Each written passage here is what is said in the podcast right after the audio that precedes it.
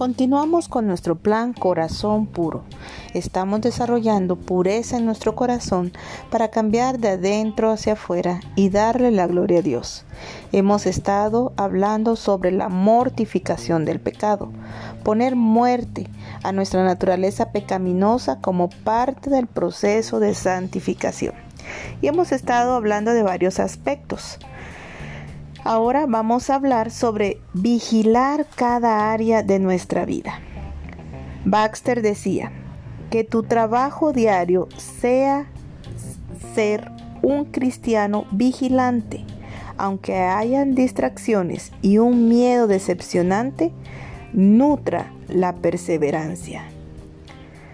John Owen decía, el pecado de otra manera no morirá, pero al ser gradualmente y constantemente debilitado, si lo dejas con vida, curará sus heridas y recuperará sus fuerzas.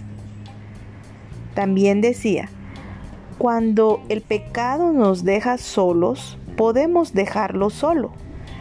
Pero como el pecado nunca es menos tranquilo que cuando parece ser más tranquilo, y sus aguas son en su mayor parte profundas cuando están quietas, así nuestros esfuerzos contra el pecado deben ser vigorosos en todo momento y en todas las condiciones, incluso cuando haya menos sospecha.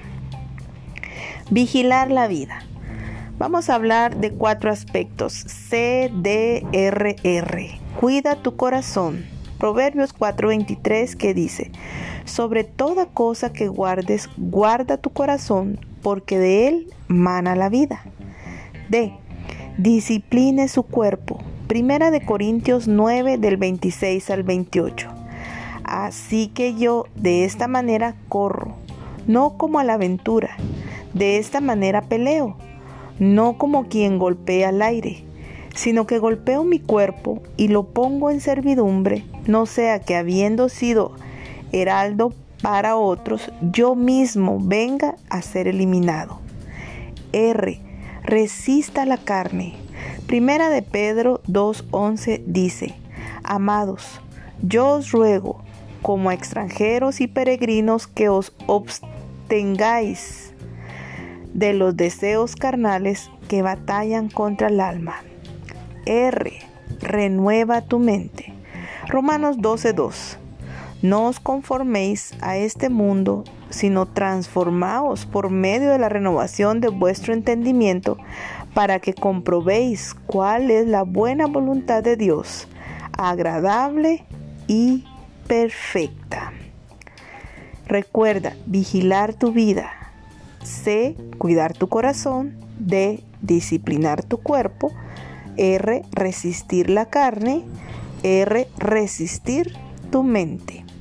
Acompáñame a orar.